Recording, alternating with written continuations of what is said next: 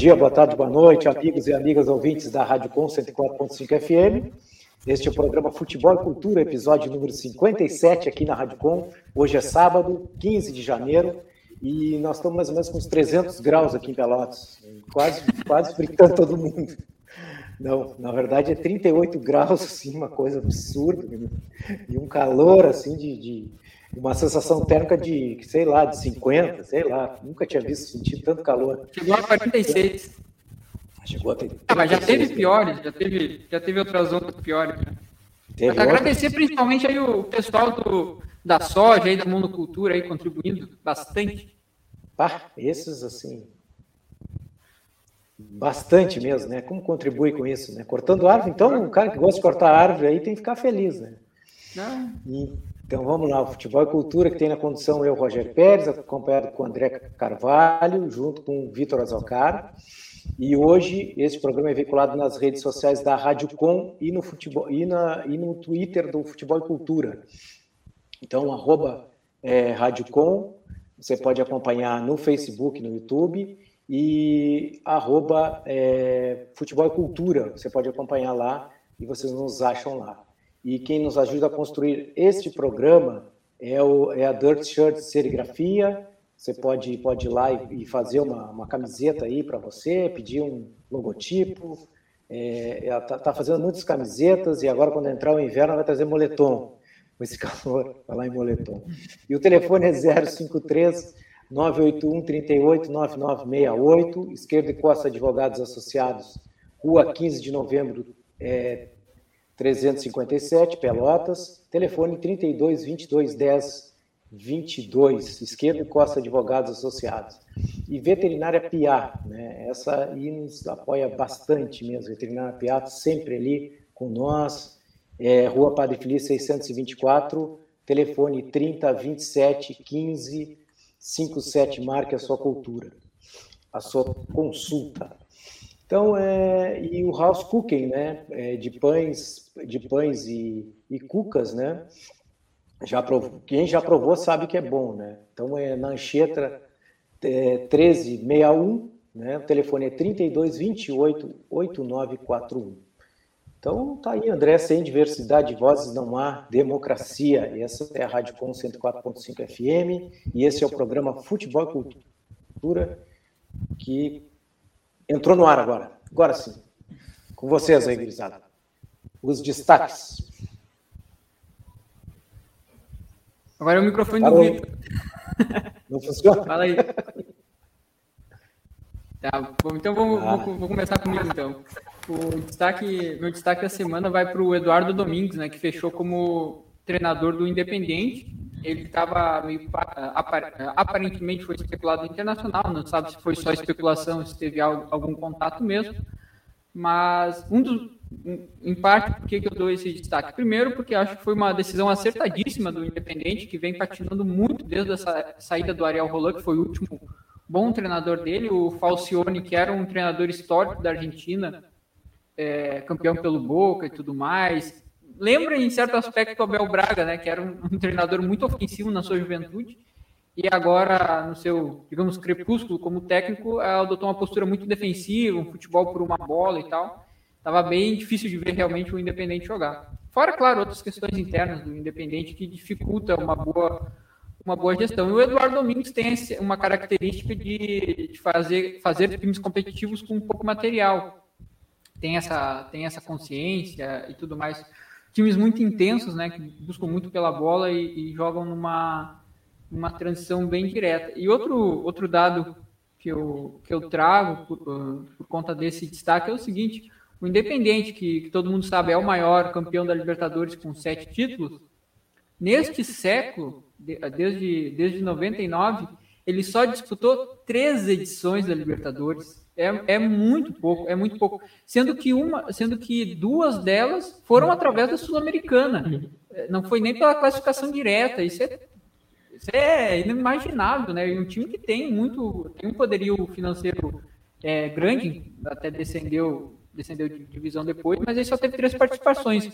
2004 foi pela campanha que tinha, tinha realmente um timaço, né? Tinha, tinha inclusive o o Agüero surgindo e tudo mais. Depois, em 2011, Ele participou pela, pela Sul-Americana de 2010, inclusive jogou a Supercopa, a Recopa com o Internacional, que havia sido campeão da Libertadores 2010, e depois 2018, né? Aquele, aquele time comandado pelo Ariel Roland, que tinha vários nomes interessantes, né? O, o Mena, o Bustos, que agora foi para o foi pro River, o, o Ezequiel Barco, né? Que estava no Atlanta United, também está sendo especulado no, no Internacional, tinha o Gaston Silva, Uruguai, também baita volante, tinha o, o Campanha goleiro também se destacando.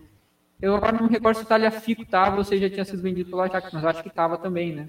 Eu acho que estava. Enfim, é, é, depois quando a gente para para pensar, três, três participações de Libertadores para um time como o Independente é, nesse século é um, é um absurdo, né? Fora que o campeonato argentino tem tem a Copa, a Copa Argentina, tu tem a, a Copa da Liga, tu tem uma, um campeonato que relativamente não é difícil, que vários times menores conseguem chegar à Libertadores, porque é um campeonato de 26 rodadas. E o Rojo só conseguiu três participações nesse século. Esse era o meu destaque. E, e o. Vocês estão me ouvindo agora, gente? Pronto, é só curioso ali com, com relação ao que o André falou sobre a saída do Domingues pro pro Independiente é que eles trocaram, né? O Falcione foi pro Colón e o Domingues foi pro, pro Independiente, né? O Domingos, desculpa, o Domingos também fez o, ele jogou no Racing, né? E logo depois na temporada 2005, eu acho, se não me engano, deixa eu confirmar aqui. Agora eu não tenho ele aqui aberto. Ele jogou no, no Independente também, né? Isso, ele jogou 2003, 2004 no Racing, 2005, 2006 no, no uhum. Independente. Essa troca que poucos jogadores fazem, né? Vamos lá então. Então agora com o Vitor aí, o destaque dele aí da semana esportiva. Dali pessoal, bom dia, boa tarde, boa noite para todo mundo, Roger, André, ouvintes. Eu vou destacar alguns momentos marcantes dessa primeira semana de Copa Africana de Nações, né, a CAN. Então vão ser vários destaques dentro de um, né. Vou começar pela participação positiva dos goleiros, né. Dois arqueiros foram eleitos uh, os melhores jogadores da partida na primeira rodada. Primeiro, o Mohamed Camará, da seleção de Serra Leoa, no empate em 0 a 0 contra a Argélia. E foi um resultado surpreendente se a gente considerar que os argelinos são os atuais campeões da Copa Africana de Nações e têm jogadores uh, espalhados nas principais ligas do mundo, enquanto a seleção de Serra Leoa voltou a CAN depois de 25 anos de ausência. E foi muito legal ver o Camará recebendo o prêmio de melhor jogador da partida. Ele estava visivelmente emocionado, chorando com o troféu em mãos, o que só reforça a importância da Copa Africana de Nações, que a gente estava comentando no, no, programa da semana passada, e esse aspecto humano do jogo. Né? E, e, um outro goleiro que ficou com o prêmio de melhor em campo foi o Ibrahim Moncoro, da seleção de Mali, na vitória por 1 a 0 contra a Tunísia. Ele fez intervenções importantes e defendeu um pênalti aos 30 minutos do segundo tempo, né, garantindo ali a vitória malinesa. Uh, o goleiro do Sudão, o Ali Abdullah Abu, também defendeu um pênalti no empate em 0 a 0 com Guiné-Bissau. Uh, ele não levou o prêmio de melhor jogador do, em campo, mas evitou a derrota do Sudão e foi mais um goleiro uh, se sobressaindo nessa primeira rodada. Uh, outro destaque vai para a seleção de Gâmbia, que é estreante na Copa Africana de Nações e que logo na primeira rodada venceu o, o seu primeiro jogo na história da competição, vitória por 1 a 0 contra a Mauritânia no grupo F. Né? A outra seleção estreante é Comoros, que perdeu por 1 a 0 para o Gabão e 2 a 0 para Marrocos, está numa situação mais difícil aí com relação às possibilidades de avançar de fase. E também vou frisar a festa da torcida, especificamente a torcida do Malawi, que foi às ruas de Lilongwe, a capital do país, uh, para comemorar a vitória por 2 a 1 contra o Zimbábue e, claro, que do ponto de vista da pandemia, a gente podia até discutir se isso deveria acontecer ou não, mas é mais um retrato da conexão que existe entre as seleções da CAN com a população de seus países e da importância do futebol de seleções, né? Porque aqui uh, a gente vive uma realidade de distanciamento entre a seleção brasileira e a população, só que não é o mesmo retrato no, no restante do mundo. E a, a Copa Africana de Nações uh, evidencia bastante isso. E por fim, vou destacar as seleções de Camarões, Marrocos e Nigéria, que já garantiram vaga nas quartas de final. Uh, a Costa do Marfim pode garantir passagem amanhã, assim como o vencedor de Mali e Gâmbia, caso haja um vencedor. Eu vi hoje uma foto do Mané andando de bicicleta hoje. Apareceu hoje. Uma foto maneira andando de bicicleta. Então é, é interessante, né? É, eles mudam, né? Quando está na Europa é uma, uma, uma, pessoa, quando está na, na, na, sua casa, né? No seu país é outro. É, a gente vê eles muito mais à vontade, né? Ah, realmente é uma, uma, uma, situação. E a gente vê né, que continua ainda, parece uma provocação né, dos grandes meios e até de, de jornalistas esportivos, né, que a gente nem esperava né, falar é, de umas palavras meio estranhas, né? Bizarrice, essas coisas assim. Os caras falando meio que umas coisas é, contra a Copa de, de, de, Nações, né? Contra a Copa Africana de Nações. E, e a gente fica né, pensando, né? Porque a, o mesmo, a mesma discriminação que há com os africanos há com os sul-americanos, né, gente? Então não, não, é muito diferente. Não, a gente pensa é, que é muito também, diferente. Também há, um, há várias tentativas, né? Que quando tem a Copa América, tudo bem que o calendário aqui é meio complicadinho, né? Mas também há várias tentativas. É, mas com tudo, não né? Mas... os jogadores venham jogar, né? As, as competições aqui sul-americanas. É, e, não, e a gente nota até pela, pelos meios de comunicação, né? É, os grandes meios compram a, a, a, a Eurocopa, né? A Eurocopa é comprada pelos grandes meios de comunicação, que são os, os que são, são líderes de, de de, na comunicação aqui no país, no esporte, né? E a Copa Africana, eu acho só a Bandeirantes, né? Foi o que vocês falaram. Isso, na, na, rede aberta na Bandeirantes e no YouTube da, da Confederação Africana. É, mas aí precisa de um VPN, senão não vai pegar. O, hoje a, a transmissão estava aberta, não sei se eles mudaram ali da ah, bom. Não, a tática, mas era possível assistir Egito e Egito e Guiné-Bissau. Foi 1 a 0 para o Egito, gol, gol do Salah. É, o que, o que se passou foi que o contrato da, da, da própria da própria CAF, o país que tivesse os direitos exclusivos, que é o caso da Band, não poderia ser exibido no YouTube daquele país. Então, talvez tenha tido algum, algum acordo aí no meio da semana para que, que fosse, que fosse é, transmitido jogos, porque os jogos durante a semana não tem transmissão, né? Então, só se tu tiver ali um VPN para mudar o país, ali para assistir no YouTube, senão não tem como, né? Mas era uma força de contrato que, claro, a Band não ia mudar o, o a grade de programação dela para passar a, a, a, Copa, porque, enfim, tem, é difícil mudar, se não é assim simplesmente mudar uma, uma grade de programação, mas aí quem acaba sendo prejudicado for, foram os foram os, os, os, espectadores, né? E também não está passando nem no Band Esportes, que era uma pena, que era uma, uma saída para quem tem ao menos TV fechada. Né? E pelas datas, a gente não vai ter alguns jogos de quartas de final sendo transmitidos, né? Porque eles vão ser disputados no meio da semana. E, salvo engano, alguns jogos de semifinal, que também vão ser disputados no meio da semana. Então não vão passar na. não, não vão ser transmitidos pela Bandeirantes também. É uma, é uma pena, né? Claro que a gente fica, fica meio, meio dúbio, né? Porque ao, ao mesmo tempo que a gente não tinha transmissão tu tem no mínimo um canal aberto transmitindo, que já é uma grande coisa, mas em contrapartida tu tem esse, isso aí, né? A, a, a ESPN, ao menos nos últimos anos, estava transmitindo quase todos os jogos, né? uhum. né? Já que em jogos de seleções eles não estavam tanto, não, não tanto, tanto apelo.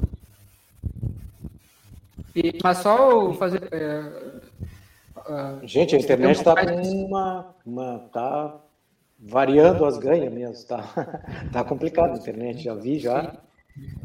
Mas só então, então vai falar sobre a questão do a questão do preconceito, né? A gente, o, foi até o Vidro ali no nosso grupo que indicou o podcast do Ponta de Lança, que ele já vem fazendo uma cobertura muito boa das últimas Copas, né? Não, não vou dizer que talvez, talvez eles sejam os pioneiros, assim, no sentido de divulgar mais, de, de tratar mais a fundo né, a Copa Africana de Nações. E o podcast deles muito bacana falando sobre desde a primeira edição da Copa Africana já já teve um veto da na época da FIFA que dizia que o continente não tinha condições de, de executar a competição, o que era muito estranho, né? Porque tinha, tinha alguns outros continentes que, que faziam competições continentais já, já, talvez naquela época já um já algum bom é racismo, né? Não tem muito não tem muito meio termo com isso e, e recentemente, né? Sempre que tem a Copa Africana de Nações tu vê opiniões muito estranhas, né, para não, não usar outros termos, em, em, relação à Copa. Né?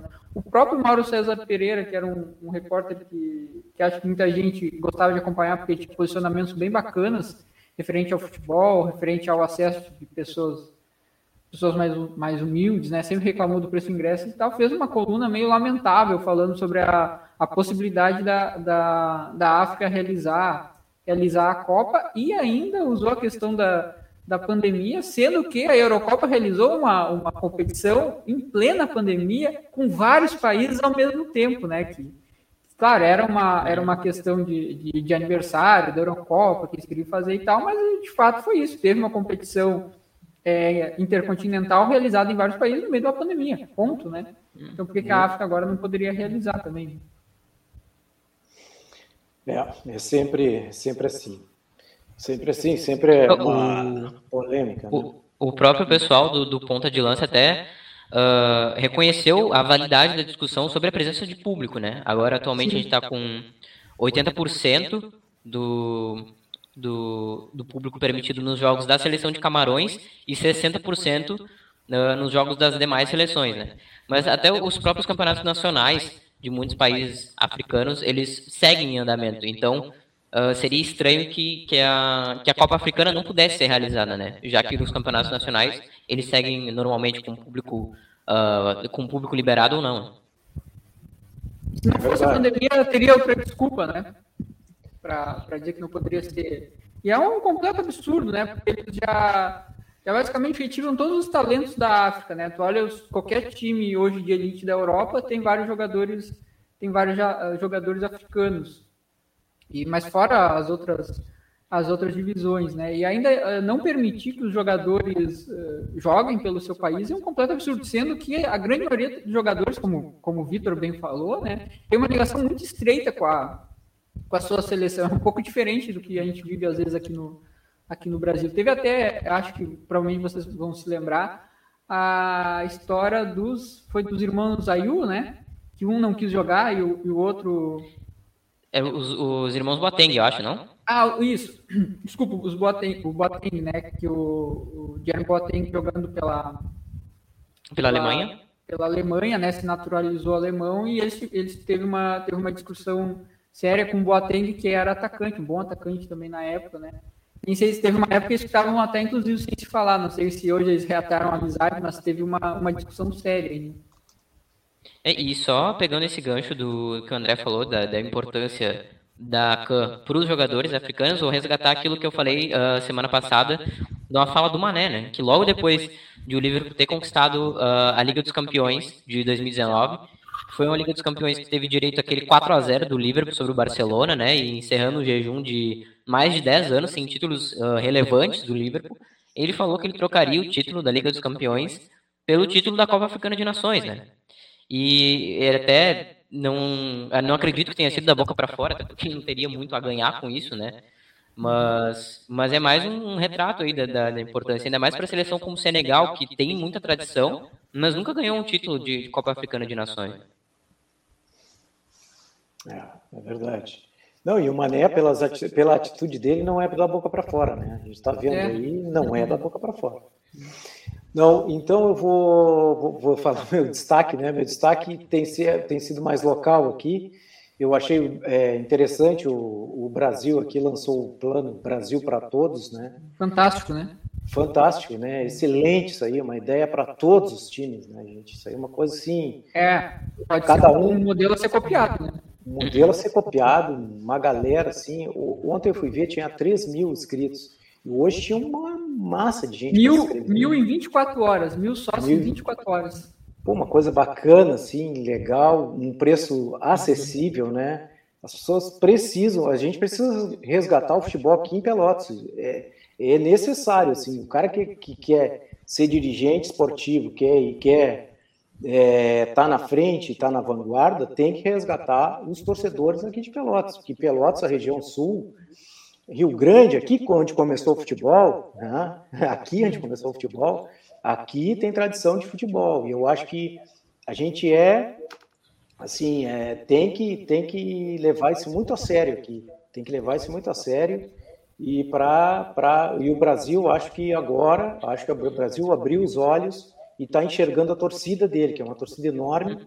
mas isso aí não vale só para o Brasil né gente? vale para o Pelotas para Roupilha para todos os times aqui da nossa região então interessante é isso aí assim me chamou a atenção né porque o Brasil caiu né para a série C e parece que começa uma recuperação, né? Agora estava vendo, está ganhando 1 a 0 e eu gostei do pouquinho que eu vi do time, 2 a 0. Uhum. Gostei bastante do que eu vi ali, um time bem aguerrido, bem, né, dentro da, dos limites, né, do, do, do, que o Brasil tem. Mas a torcida parece que se a torcida, a torcida ajudar, a torcida estiver junto, eu acho que nós vamos ter aí um, uma uma fênix, né, ressurgindo das, das cinzas. E, e, foi, além de ser elogiável por si só, ele já causou uma repercussão muito positiva entre a torcida, né? Acho que já criou, apesar do, do rebaixamento do ano passado, ele já ajudou a criar a, uma atmosfera melhor para esse início de ano, né? Para esse início de, de gauchão. É verdade. Também.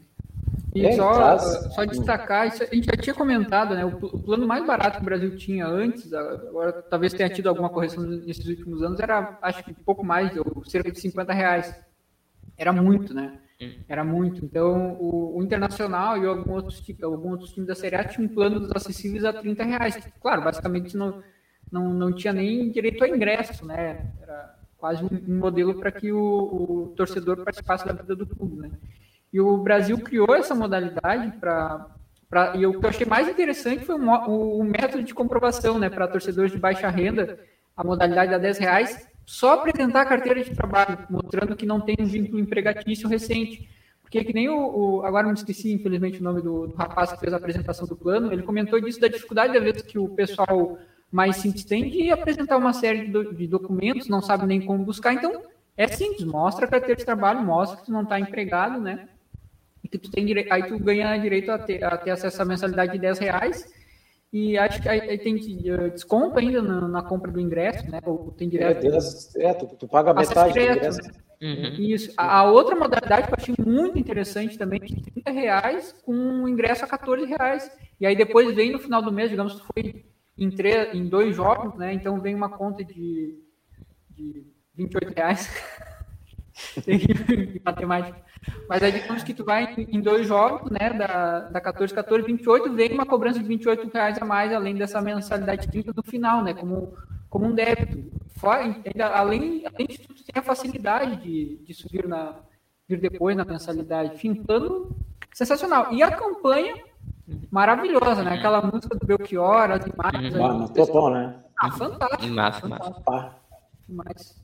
Ah, também as imagens da, da Onde é que foi aquela invasão que o Brasil fez na década de 60? Me ajuda, Roger. Que eles foram com é... mais de ônibus. Pô, você estrela. É, estrela. eles mostraram as imagens, assim, acho que eram uns 20, 30 ônibus assim, é, é perfilados. Bacana demais, muito, muito bacana. Pô, muito lá tem mais de 60 ônibus, é uma coisa assim absurda, né? Uhum. Como é, como é, pois é, isso aí que eu digo. Não, não só o Brasil, eu acho que o Pelotas também tem uma torcida Sim, grande. Sim, os outros times tinham isso também. Todos né? tinham essa torcida uhum. grande, né?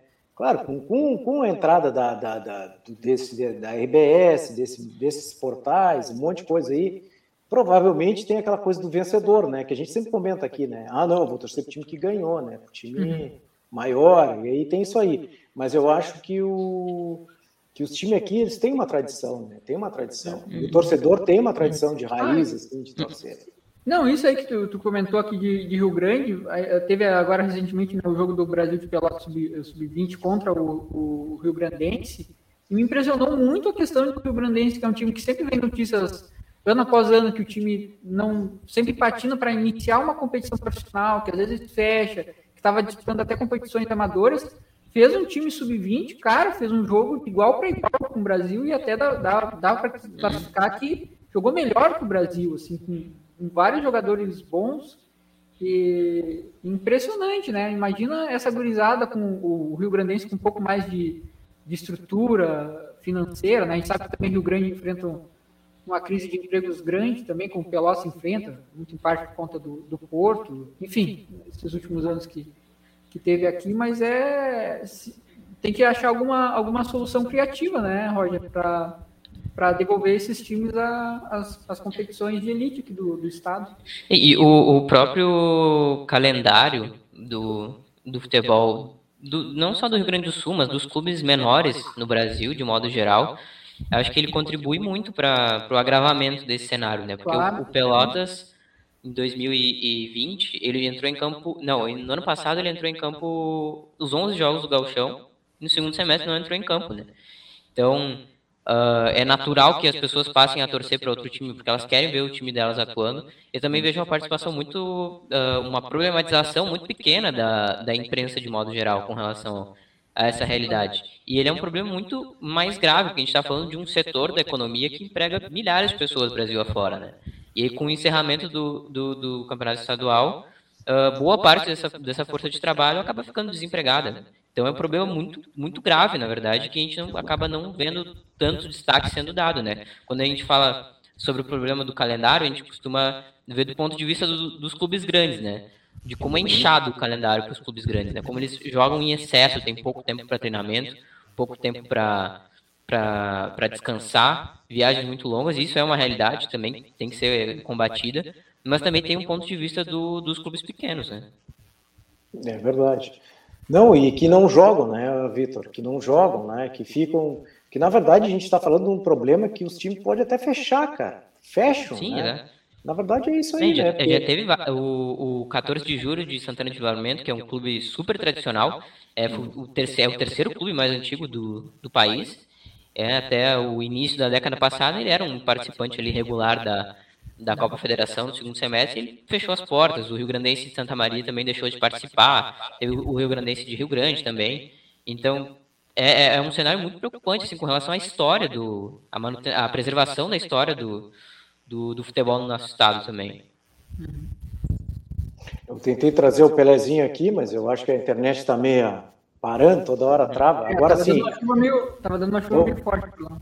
Já está o nosso amigo aqui na sala, o Flanco Amarelo, já está aqui. Já está aqui. Então eu já, já vou dar um alô lá pro Pelezinho lá em Cruz Alta, perguntar para ele se está calor lá ou é só enganação aqui. Fala, e aí, pessoal? E aí, tudo certo? Boa tarde, bom dia, boa noite. Uh, boa por tarde, enquanto ainda é, por enquanto ainda estamos a, ajustando os horários ainda, né? Mas a gente vai chegando um pouquinho mais atrasado, mas a gente chega. Vocês viram que eu troquei o cenário, né? Então, aquele que acertar por que, que eu troquei o cenário. Olha. O aí. É, babo. No mínimo, um não. ventilador ar-condicionado tem aí. É, né? Não tive, né? Tive que apelar, né? Como diz um amigo meu, né? Uh, saudoso Bananinha, né? Graças a Deus aí o rapaz, eu chamo de saudoso, mas ele tá, ele tá vivo ainda. Ele disse: teve que apelar, né, papai? É, não adianta. A bola correu um pouquinho, eu fui no jogador, azar, né? não tinha o que fazer. Passa a bola, mas não passa o jogador. É, galera, é, não adianta. Tive que, tive que apelar aqui, né? Tá no 20, mas eu vou dizer para vocês, galera, tá muito quente. Tá, tá quente demais, cara, muito quente terrível mesmo, cara. E a dica é tome água, né? Use máscara e tome água. Tome chimarrão. É, o... não, mas chimarrão não vai, não vai dar também, né? Pô, chimarrão não vai dar. Beleza, galera, tamo aí. E olha, e olha que tá falando com o cara que daqui a pouco vai para a volta da França, né? Tu não, não. É, ah, é. Cara é, mas então, abaixo de 46 de sensação não dá para ir para nem no Laranjal, olha. Ele vai tranquilo, não conhece o homem. Mas, gente, só, então... desculpa, só hum. o destaque sobre o, o, futebol interior, né? O Brasil de Farroupilha hoje está completando 80 e, 85 anos também.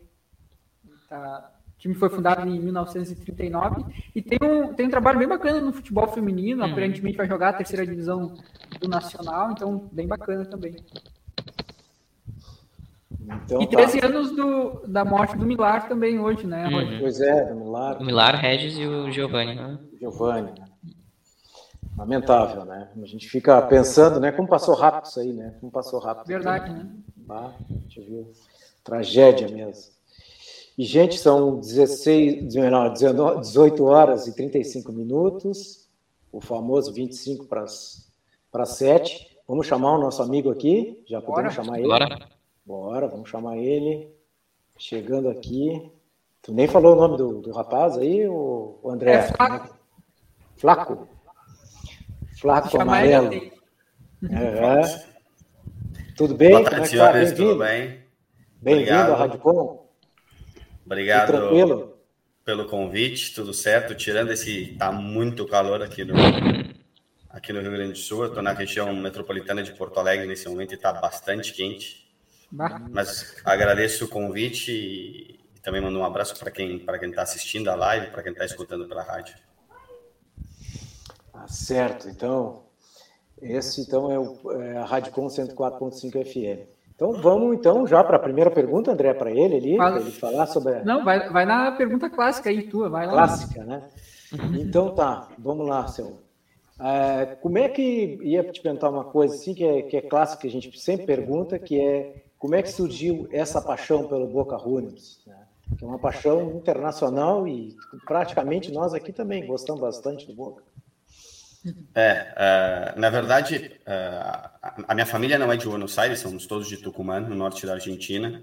Uhum. E, claro, tem os clubes de Tucumã, tem dois clubes que são clubes geralmente jogam na segunda divisão, mas também chegam na primeira, o Atlético Tucumã, que acho que ficou um pouco mais conhecido nos últimos anos, porque jogou Libertadores, jogou contra o Grêmio também, uhum. uh, e o São Martín de Tucumã. Uh, mas a minha família era uma família sócia de um outro clube, que é o Central Córdoba de Tucumã, mas é um clube de bairro que não tem futebol profissional.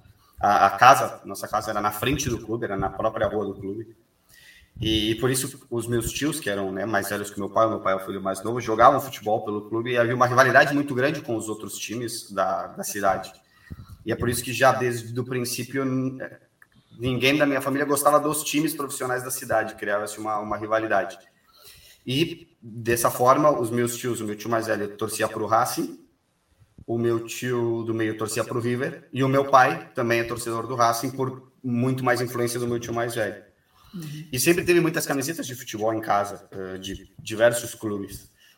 E eles davam as camisas pequenas, o meu tio principalmente, o meu, meu tio o Lito, dava camisetas para os filhos, que eram os meus primos mais velhos, eu sou o primo mais novo também. E um dia tinha uma camisa, uma dessas camisas, tinha uma camiseta do Boca que era a menorzinha, assim, né, de, de tamanho. Ele falou: Bom, para os meus filhos eu não vou dar, e dá para o Flaquito, que é o mais jovenzinho. Eu tinha três para quatro anos quando me deram essa, essa camiseta. Essa, tem até uma, algumas fotos no Instagram, no Twitter, que eu já publiquei.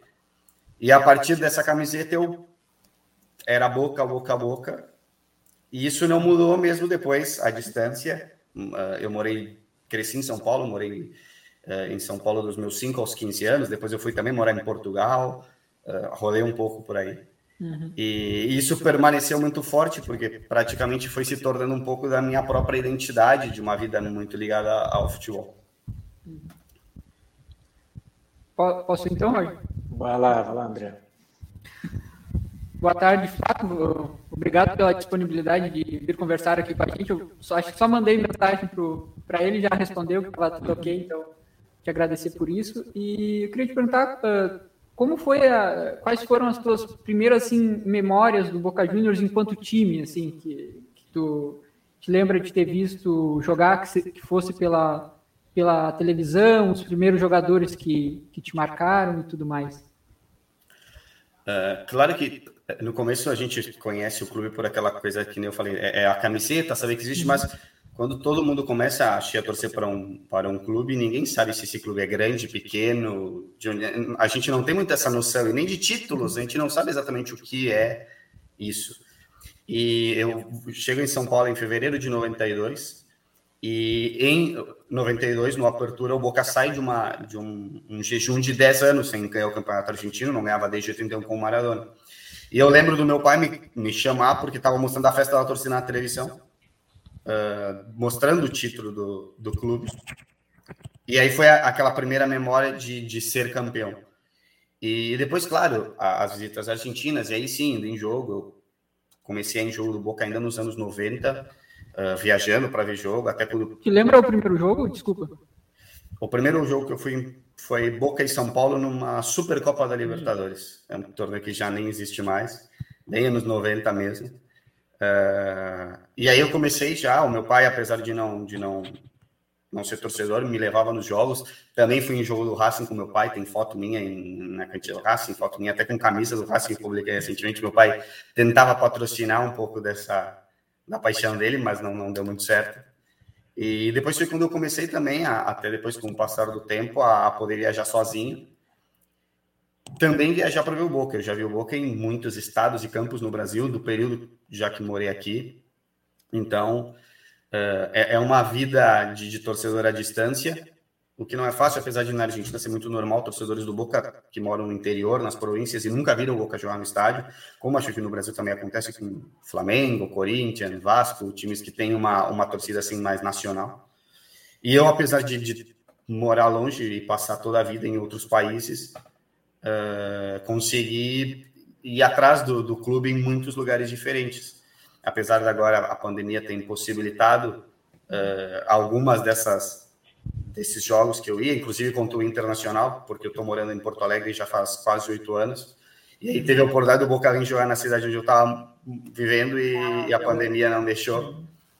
Mas isso passou a ser quase que uma rotina da minha vida. Por exemplo, a, saiu o sorteio da Libertadores.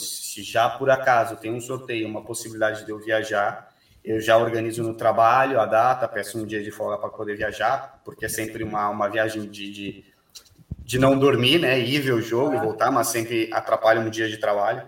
Então a minha vida até se organiza um pouco nesse sentido.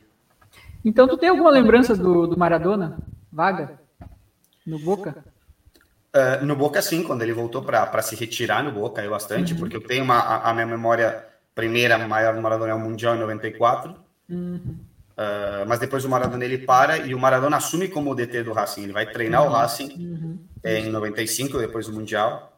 E quando ele assumiu o Racing, nós vamos para a Argentina. Eu tenho eu, com meu pai, nós fomos em jogo, fomos no treino. O Racing, eu tenho foto com o Maradona, peguei autógrafo Olha do Maradona só. nesse. Essa foto também tá, tá, em algum lugar no Twitter, no Instagram. É. Até quando foi a, a morte do Maradona, eu participei de alguns programas. O próprio Orlando na bancada me, me chamou para ah. conversar porque tinha uma, uma, uma, uma relação de, de idolatria. Eu tenho uma tatuagem do Maradona, então a relação é muito forte de idolatria, apesar de não ter visto o auge do Maradona como, como jogador. Claro. Posso ir agora? Bora. Pode lá, Vitor. Uh, Dali Flaco, boa noite, obrigado por ter aceitado o convite uh, de falar com a gente. Uh, eu vou mudar rapidinho uh, de assunto, falar um pouquinho sobre o futebol argentino de maneira geral, porque quem acompanha uh, minimamente o futebol argentino está acostumado com aquele conceito dos cinco grandes clubes argentinos, né, que seriam formados uh, por Boca Juniors, River Plate, Independiente, Racing e São Lourenço.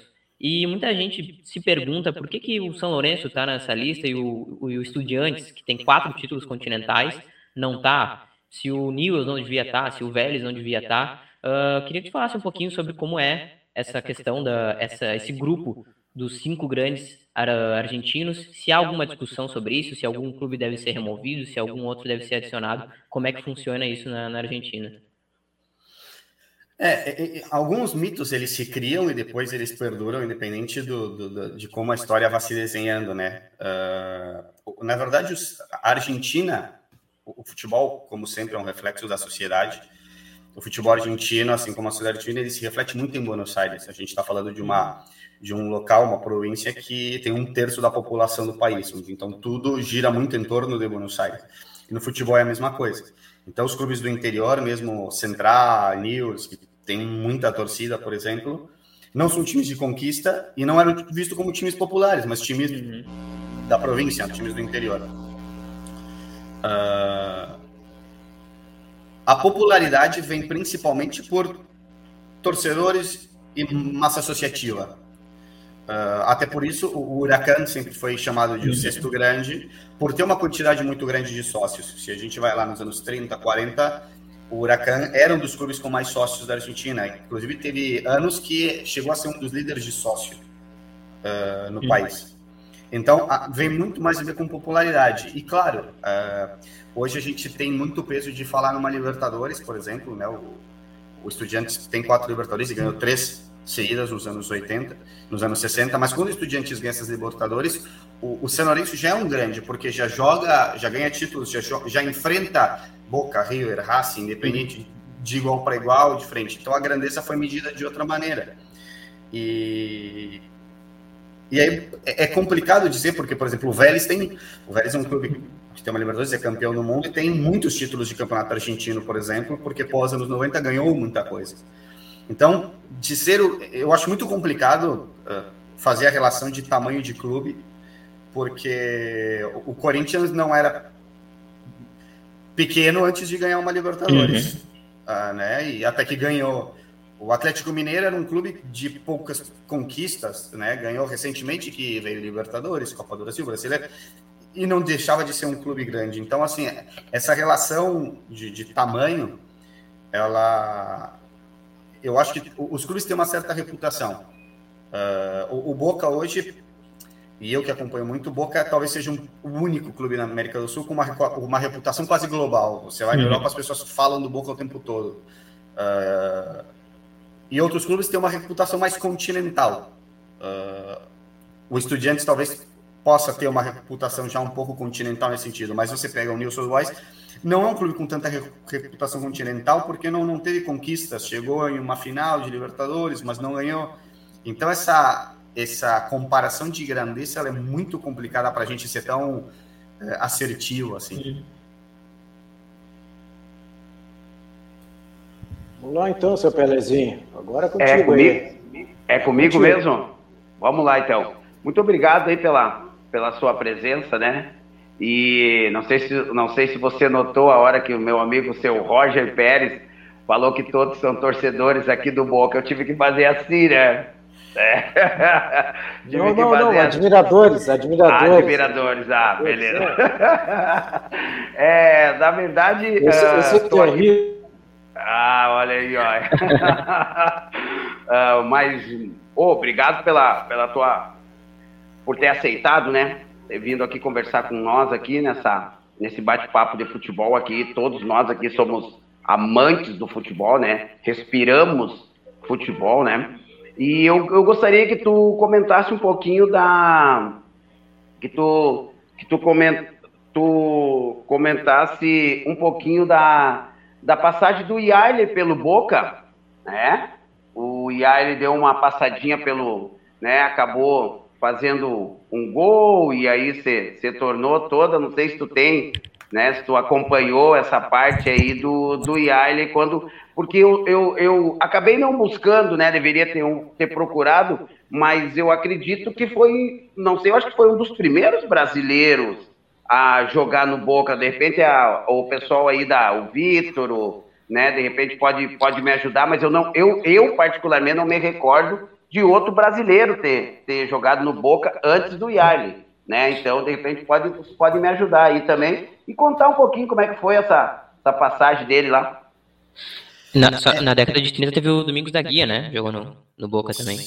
É, teve o Domingos da Guia. O Boca, na verdade, tem um pouco de história com o brasileiro. Inclusive, o maior artilheiro do Boca em Superclássico contra o River é o brasileiro, é o Paulo Valentim. Não em jogos oficiais, porque o Palermo, mas contando amistosos, torneio de verão contando tudo, o Paulo Valentim foi um grande goleador do Boca. O Boca teve outros brasileiros que não, não, não tiveram sucesso, aí a passagem talvez não tenha sido uh, tão boa. Até o Baiano, lateral, jogou no uhum. Boca, mas também não jogou bem. O Jorginho Paulista. Né? O Charles chegou com muita Pompa parecia que ia ser uma grande contratação. O, o Luiz Alberto, zagueiro também, né? Luiz Alberto jogou no Boca, jogou um super clássico, ganhou um super clássico contra o River, sendo titular, inclusive. Uh, o Yarley, eu, eu, eu, digo sempre que, porque sempre é muito recordado o jogo que o Paysandu ganha do Boca na Bomboneira, e, é natural que seja. E, e, e a, as pessoas acabam não lembrando, porque o Boca perde esse jogo para o Paysandu 1 a 0 depois goleia o Paysandu lá em Belém do Pará, 4, e depois é campeão da Libertadores e é campeão do mundo. E é campeão do mundo com o Yarley sendo o camisa 10 do Boca naquela, naquela final contra o Milan, ou seja, falar aquela derrota foi uma benção, porque foi a, a derrota que apresentou o Yarley, que estava no Paysandu, para o Boca. E o Yarley é, é, muito interessante porque eu tive a oportunidade de conhecer o Yarley aqui em, em Porto Alegre, uh, numa barricha de um amigo nosso, Gosteiro, de onde funciona o consulado. Aqui nós temos um grupo no consulado. E ele assistiu um jogo contra o River, um, um super clássico, uh, com a gente. Foi em dois, um pouco antes da pandemia uh, começar. E ele contou muitas histórias também do, do, de vestiário, de como foi aquela final contra o Milan. Histórias que eh, não é tão comum a gente escutar diretamente de um, de um jogador. E a, a diferença, acho que, do Yarley no Boca é que o Yarley não chegou com aquela coisa típica do brasileiro que é bom de bola, né? Eu sou um bom jogador. O Yarley chegou no Boca para dar tudo. Então, a torcida se apaixonou pelo Yarley por isso, uh, porque era um jogador que corria, que deixava tudo. E ele foi conquistando uh, é uma característica da torcida do Boca gostar desse tipo de jogador, é diferente do River, que é uma escola de bom futebol, é um, é um outro estilo de apreciação. E, e o Yardley, além de ser um campeão do mundo pelo Boca, tem um jogo no Monumental que o Boca ganha, o Super Clássico do River, e o Yardley acaba com o jogo, faz um golaço, o Yardley joga muito. Então, não foi uma passagem muito longa do Yardley, mas foi uma passagem marcante, uma passagem de sucesso, porque não é qualquer jogador que chega, veste a camisa 10 do Boca e começa a jogar. É, nem para jogadores argentinos isso é fácil. Imagina para um jogador brasileiro que, que chega na Argentina, porque é um futebol mais, mais duro. Uh, o futebol brasileiro, ele, o campeonato brasileiro é mais técnico e, e, eu acho que ele é melhor, inclusive. Mas eu digo que é mais difícil jogar no campeonato argentino do que jogar no campeonato brasileiro, apesar do campeonato brasileiro ter um nível para mim melhor, porque taticamente, é, fisicamente são jogos muito mais difíceis. E o Yarley uh, nunca pareceu não estar apto para esse tipo de jogo. Então, o Yarley é um é inclusive um jogador muito querido pela torcida. Não, não vou dizer que é um ídolo, porque falar em idolatria num, num clube como o Boca é bastante complicado, porque tem muito jogador que, muito grande dentro do clube. Mas o, o Yarley é sem dúvidas um, um jogador muito, muitíssimo querido pela torcida e é um tipaço. A gente eu tive com ele contando as histórias uh, que ele estava assim, parecia mais um amigo numa mesa de bar conversando com a gente. Isso foi, foi, foi um espetáculo. Flaco, e só pegando o gancho do que dessa tua última resposta, que tu falou um pouquinho ali sobre a identidade de jogo do River e do Boca, uh, uma das perguntas que eu tinha separado era justamente essa: se tem uh, a torcida do Boca exige que, que o time jogue de uma determinada maneira, existe uma identidade de jogo no, no Boca? É, o, o, Boca tem uma frase que eu costumo dizer que é do Labruna. O Labruna é o maior jogador uhum. da história do River. E o Labruna tem uma frase dele que ele é, é sobre a torcida do Boca, na verdade, mas ele fala: é, a torcida do Boca, uh, se um pedaço de madeira vestir a camisa do Boca, a torcida do Boca apoia aquele pedaço de madeira até que ele renda como jogador de futebol, até que ele dê certo como jogador de futebol. Então a torcida vai esperar isso porque é o apoio do treinador. Então, assim, é, o River, é, existe uma frase do River, eu posso estar equivocado, porque do outro lado eu não tenho todo o conhecimento, mas é, é ganhar, gostar, golear, alguma coisa assim, que esse é. E o Boca, a frase característica do Boca é ganhar a lo Boca. E ganhar a lo Boca é aquele 1x0 chorado no final, um gol de raça, debaixo de uma tempestade. Então, essa é a... o torcedor do Boca desfruta mais de ganhar assim, do que de qualquer outra maneira. Uh, recentemente o Boca eliminou o River na, na Copa Argentina, depois o Boca até foi campeão. Uh, num jogo onde o, o, River era muito superior, o River era um clube que jogava melhor, o Boca com um técnico interi, é, aquela coisa de toca de técnico, estava um pouco balançado. E o Boca ganha do River, elimina o River sem chutar uma bola no gol. O Boca se defende o jogo inteiro, leva para os pênaltis e ganha. E o torcedor do River não, não sequer compreende, o, o torcedor do Boca fica feliz, porque o torcedor do River criticaria o clube, o time por passar dessa maneira. E o torcedor do Boca fica radiante por jogar contra o rival, o rival ser superior, segurar e ganhar. E então talvez tenha um pouco mais de poesia nisso, apesar de uma beleza estética muito menor. Então o torcedor do Boca, ele sem dúvida nenhuma, ele é muito mais assim. Você tem ídolos do Boca que, claro, sabiam jogar, mas como um Blajunta, por exemplo, tem uma uhum. foto dele muito conhecida, ele todo embarrado. Uh, e isso é muito que, o que é o Boca, não digo como escola, mas como identidade. É mais identidade do clube, da torcida, do que escola de jogo. Então a expectativa da torcida é essa. Ou seja, se conseguimos jogar bem, vamos jogar bem. Mas o mais importante não é jogar bem. O mais importante é deixar tudo. É, já também linkando com o Yarley, né, eu tava, escutei uma entrevista dele recentemente, que ele fala da, da e ele comenta essa passagem pelo Boca, um dos primeiros jogos que ele fez, né, que ele, que ele entrou, acho que ele, ele errou um passe assim na lateral, e quando ele, e era um passe fácil, quando ele errou, ele quase se abaixou assim, porque ele estava esperando já um monte de vai, que é o, que é o comum de acontecer no Brasil, né? E, e aí foi o contrário, a torcida aplaudiu ele, incentivou e tal, e aí acho que algum jogador chegou para ele e falou, ah, não te assusta, eles vão, vão te apoiar, pode. tenta jogar que vai receber apoio até o final. E é uma diferença muito, mas muito gritante é, trazer isso aqui para o Brasil, né? É, claro que isso tem com basicamente todos os jogadores, ainda mais quando é um jogador jovem, que é um jogador que veio da base, né? Se, se o Guri não for o novo Pelé, já vai ser vaiado. Tu, tu nota né, essa, essa diferença que tem do apoio, no geral, das torcidas argentinas para a torcida brasileira? Né? Culturalmente é muito diferente, né? É, é diferente. Uh, a forma como que se vive aquilo dentro do estádio, ela, ela é diferente, sem dúvida. Culturalmente são, uh, são coisas bastante diferentes, mas e, e, é curioso porque até dentro da Argentina tem uma diferença, e isso é, é muito natural. Uh, a torcida do Independiente é, é, é mais peito fria, assim, de, de vaia muito mais os jogadores. Uh, é, normal. Você vai ver durante um ano a torcida do, do Independente vaiando os torcedores. A, a, torcida do River espera aquela coisa do espetáculo e a torcida do Boca se transforma um pouco nesse sentido. Uh, eu não estou falando aqui porque é natural que eu falasse mais do meu clube, ou melhor do meu clube, ou da minha torcida, do que dos outros. Mas é, é de fato, não estou aqui para contar história. Uh, até tem o, o a, um jogador do River que fala do silêncio atroz, uhum. que, que ele comenta: a gente estava jogando, a gente precisa de mais apoio da torcida, a gente estava jogando contra o Boca na Oner, a gente estava ganhando Boca, matando Boca, e eles estavam caindo em cima da gente. E a gente ganha deles e está um silêncio atroz aqui no estádio. Uh, recentemente, até quando o próprio o River eliminou o Boca na Libertadores, o Enzo Pérez deu uma, uma, uma entrevista assim pós-jogo e aquelas coisas, às vezes o jogador se pensasse melhor ele não falava aquilo porque ele expõe a própria uhum. torcida ele falou é a gente eh, sabe como que é eles são assim eles cantam mesmo então existe uma, uma natural diferença porque como a torcida argentina por, por uh, identidade, tradição e que mais, ela já tem um pouco mais de alento e de, de, de apoiar mais a torcida no Brasil. E dentro da Argentina você tem algumas torcidas que naturalmente se destacam também. Claro que nós estamos falando aqui da torcida dos, dos grandes, mas o Boca é, é o líder, por exemplo, em média de público na história do futebol argentino. O Boca sempre é o, o líder, apesar de ter um estádio menor que o do River, por exemplo. Uh, e o Boca lidera em ingressos vendidos, entradas vendidas. E quando a gente pega é, as lideranças em anos que o clube não foi campeão, o Boca é disparado. Então, as poucas vezes que o River foi líder, o Racing é porque eles foram campeões. Então, naturalmente, levava muita gente no estádio.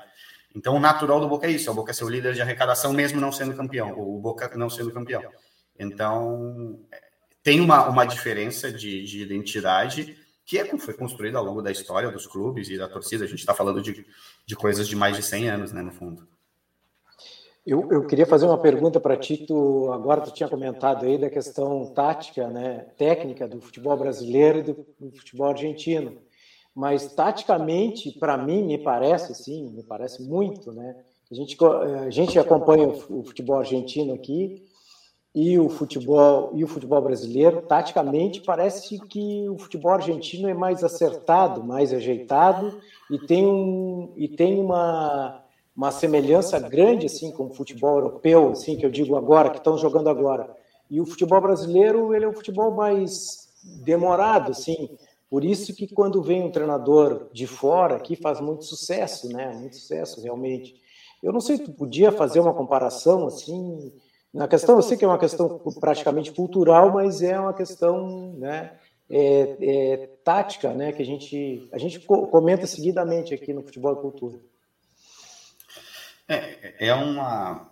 É difícil falar porque, apesar de serem países tão próximos, a cultura de futebol dos dois é completamente diferente. É, o Brasil, eu acho que ao longo da sua história, o Brasil sempre foi muito fácil ser uh, Brasil, brasileiro, torcedor brasileiro, porque nasce jogador e os jogadores são bons. Então, o brasileiro sempre tinha mão de obra boa, sempre tinha bons jogadores, se jogava bem, eu não preciso fazer muito, muito, muita força.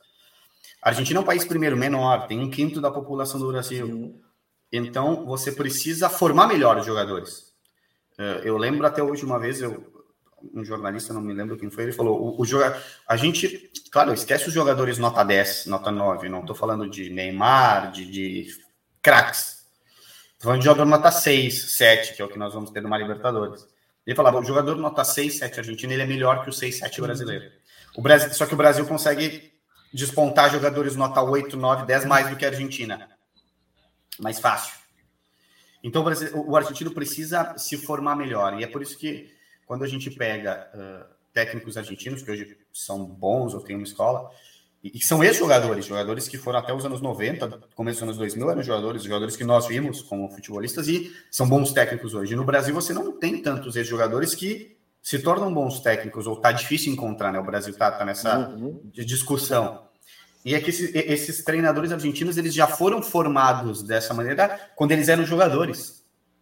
E esses brasileiros, quando eles eram jogadores, eles não foram formados dessa maneira.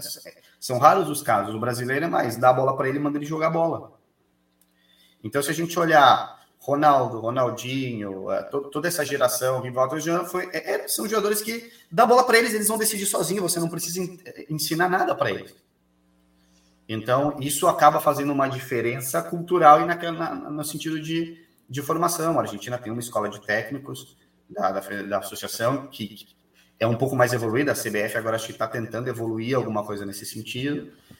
E isso é natural. Uh, e o trabalho cultural, ele, ele vai se transformando. Por exemplo, eu é, morei alguns anos em Portugal, uh, tenho família lá. Uh, e, e, porque a todo mundo hoje fala, ah, por que, que Portugal, os treinadores portugueses é uma escola que começou a ser desenvolvida há 25, 30 anos. Demorou para Portugal um, um, dia chegar numa Euro ou num, num Mundial e falar Portugal é uma potência de futebol. Ninguém ia falar que Portugal era uma potência, então houve um preparo para. Claro que você vai ter bons jogadores, mas você precisa é, trabalhar muito melhor porque não vai ter a mão de obra que tem no Brasil aos montes por causa do tamanho do país. É uma questão populacional e também para a formação de treinadores. Mas a Argentina consegue ter um pouco dessa, dessa ideia já há muito tempo e que talvez o Brasil agora esteja nesse, nesse debate, tentando formar técnicos dessa, dessa maneira. É, recentemente, desculpa só, o, curso da CBF estava o Osmar Loss dando aula sobre o jogo posicional. Aí complica um pouco a formação dos, dos técnicos brasileiros. Né? Mas, uh, falar sobre a, uh, sobre a questão da torcida, né? Uh, a gente tem aqui no, no Brasil, como toda a América do Sul, né, uma crise financeira, etc. Muitos, muitos torcedores de clubes até humildes, né, que tem, que um apelo mais popular, como Brasil aqui, o Brasil de Pelotas, muitos jogadores foram alijados do, do estádio porque não conseguiam pagar os ingressos, que até inclusive a CBF tem, sempre lembrando, tem aquela cota mínima, né? Tem um preço fixado do ingresso. Como é essa questão é, Boca Juniors? Como tu vê o retrato social assim da torcida? Né? Porque aqui no Brasil a gente vê se sobe 20 reais ou abaixa 20 reais, tu vê outro espectro na, nas arquibancadas assim. Como é isso no, no Boca Juniors? Ainda dá para dizer que, que a que a população mais humilde tem acesso à aula bomboneira? É, o, o, Boca é, é, um pouco diferente, porque o Boca só sócio pode comprar entrada para ver jogo do Boca, de maneira é, é, organizada, legal, por assim dizer. É, então, se você não é sócio, você não tem como comprar ingresso. Só que o Boca tem muitos sócios. O Boca tem uma quantidade de sócios muito absurda. Inclusive, é uma concorrência muito grande para comprar entradas para ver jogo do Boca. Mas sim, quando você fala, você tem uma camada bastante popular ainda que, que vai ao estádio. As entradas são proporcionalmente mais baratas uh, do que no Brasil. Mas, claro que é que a Argentina não, não teve uma tentativa tão grande como no Brasil de elitização.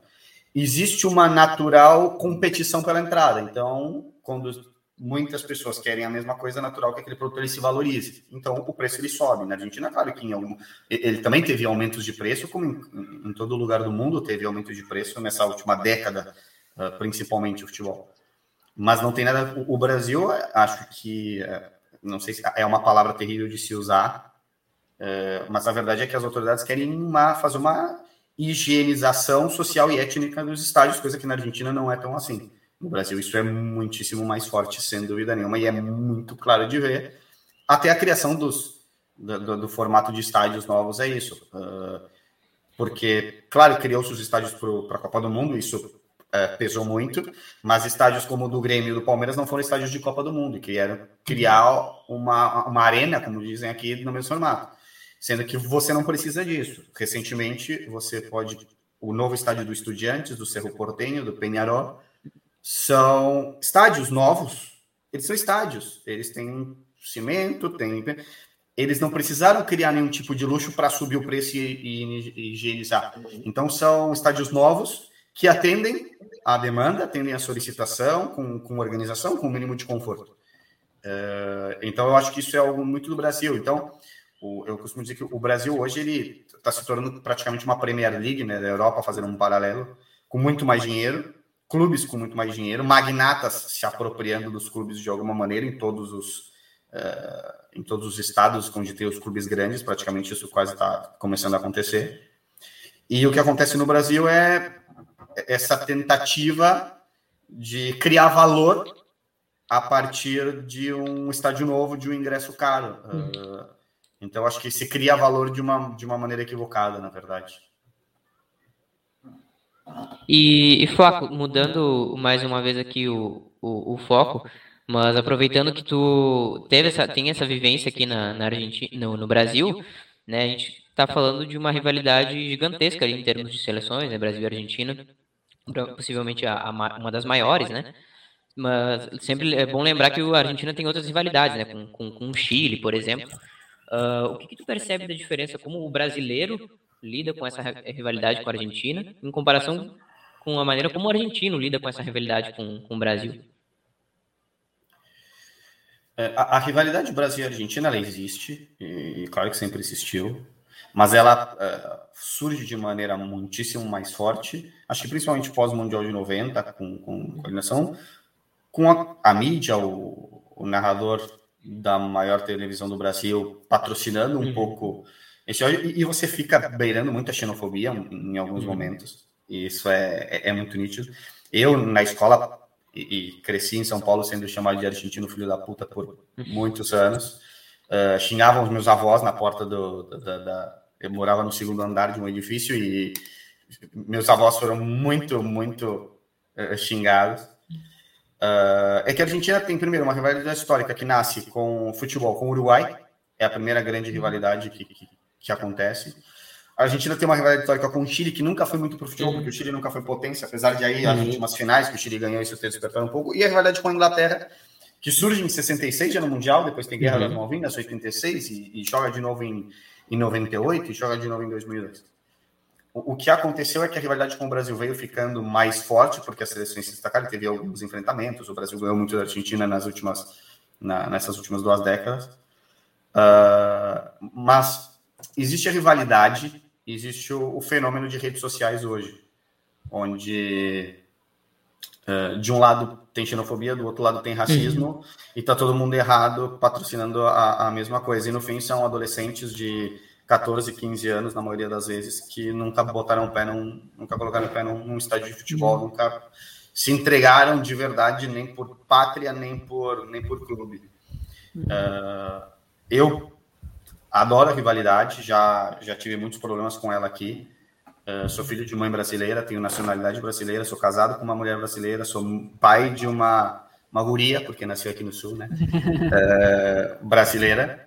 Mas tem rivalidade sim. Uh, uhum. Não odeio o Brasil, quero que o Brasil dê muito certo. Eu adoro a pátria, moro aqui, fui criado aqui, mas quando é a seleção, uhum. quero que a seleção brasileira perca sempre. Óbvio, quero, é uma rivalidade.